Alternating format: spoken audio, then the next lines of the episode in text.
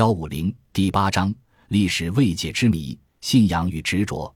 公元前十五世纪，密特拉教在古波斯兴起。密特拉教最欢迎士兵加入做信徒，因为这个宗教只准男性参加祭礼，而且唯有最坚强刻苦的男性才能接受极严酷的人教仪式的考验，比参加现代突击队训练更苛。据研究所得，入教前必须通过十二种残酷的考验，包括火、水。饿、冷、鞭笞、放血、烙印等，整个过程历时二至七个星期，使人筋疲力尽。合格者必须发誓不泄露人教仪式的秘密，然后受洗。所有新教徒都是一个小组的兄弟，由组内称教父者领导。热心虔诚的兄弟刻苦研究密特拉教义和其他学问，可以逐级上升至最威严等级。按级上升，象征灵魂逐渐升天，死后灵魂会进天堂。正是密特拉教信徒由下至上分为七级，自称为渡鸦、新娘、士兵、狮子、波斯人、太阳使者、教父等。在洞穴内举行秘密祭礼时，不同级的信徒戴不同面罩或穿不同衣服。M I Chen 是密特拉在波斯文叫法，这个字不单指太阳，而且指朋友。说明这个教的神既是至高无上的太阳神，又是爱神。不过，信仰的本质慢慢在变，从信仰这位神的精神力量，变为依靠他的体力。到公元前三世纪初期，波斯帝国西部边区以究兵独无逞能的统治者，则奉密特拉为战神，是保佑军人、百战百胜之神和武力之友。小亚细亚地区本他斯国的王公。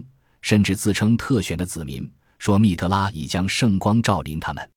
色普路斯岛上一块板形神像，即用红陶土打磨切割而成，很可能是这些密特拉特选统治者军队出征，与基督徒生前一世纪初年把密特拉教传到欧洲。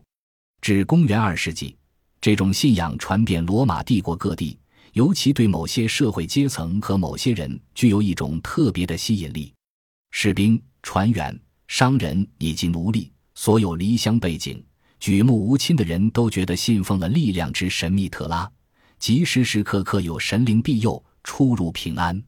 供奉密特拉神的神坛通常设于山洞里，象征密特拉神和土地的亲密关系。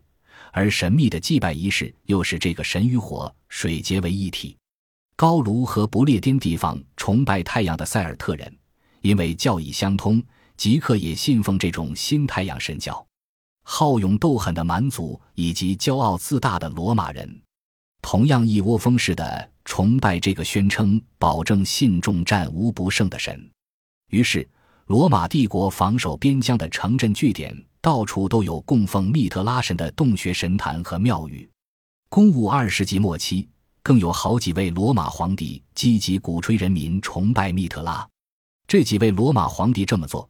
并非单纯为宣扬宗教信仰，而是因为他们迅即发现这咱宗教对他们有利。密特拉教宣扬纪律、忠心、勇敢和自我牺牲精神，使罗马帝国军队在这么长时期内维持这么强大、屡战屡胜的，正是这些品质。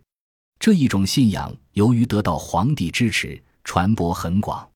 有些历史学家甚至相信，如果没有基督教出现，密特拉教就会成为今天西方世界唯我独尊的宗教了。公元四世纪后期，在罗马陡然出现了这样的场面：突然有一群怒汉冲进罗马人奉为神殿的朝拜场所，挥动斧头把壁画劈穿一个大洞，看见雕像便打个粉碎，肆意亵渎神殿后，又会动手拆毁房子，终将神殿变为一堆瓦砾石，才扬长而去。破坏神殿的暴行后来日益猖獗。令许多现代人惊异的是，这些暴民竟然大多是耶稣基督的信徒。这些早期基督徒认为这样做是理直气壮而且必要的，因为这座位于罗马阿文泰恩山的密特拉洞穴神坛对新兴的基督信仰构成严重威胁。洞穴神坛正是信徒供奉密特拉神的地方。供奉罗马早期诸神的信徒逐渐减少的几百年中，几种宗教渐兴，其中密特拉教势力最大。能与基督教抗衡，因此早期基督徒认为理应排斥密特拉教。除了用尽一切办法去和密特拉教斗争外，根本别无选择。近代德国画家笔下的希克索王朝的入侵。不过，基督教和密特拉教这两种对立的宗教信仰和礼拜仪式也有非常相似的地方。密特拉教信徒和基督信徒一样，都相信救世主是从天上降世的，与十二门徒吃过最后的晚餐，流自己的血为世人赎罪，也曾死后复活。密特拉教士甚至为改奉密特拉教的人施洗，涤除他们以往的罪恶。因此。基督教徒就坚信密特拉是假基督，是比耶稣基督更早来到人间的恶魔，目的是要污蔑快要降临的基督。基督徒拒绝尊奉罗马皇帝为神，而密特拉教信徒在这一方面唯命是从，所以基督徒在罗马帝国被视为二等国民，仇视基督教的皇帝以致暴民，只要喜欢，随时可以迫害在基督徒。即使如此，由公元一世纪至三世纪。基督徒的数目仍然在不断增加。公元三百一十三年，主客观形势突然出现了大转变，君士坦丁大帝信奉了基督教。至四世纪后半期，基督教便成为罗马帝国的国教。自此以后，除五十八年后朱利安大帝统治期间有过一段短暂时期，企图恢复多神信仰外，各种异教神坛纷纷被毁。为当时人蔑视的密特拉教就此寿终正寝。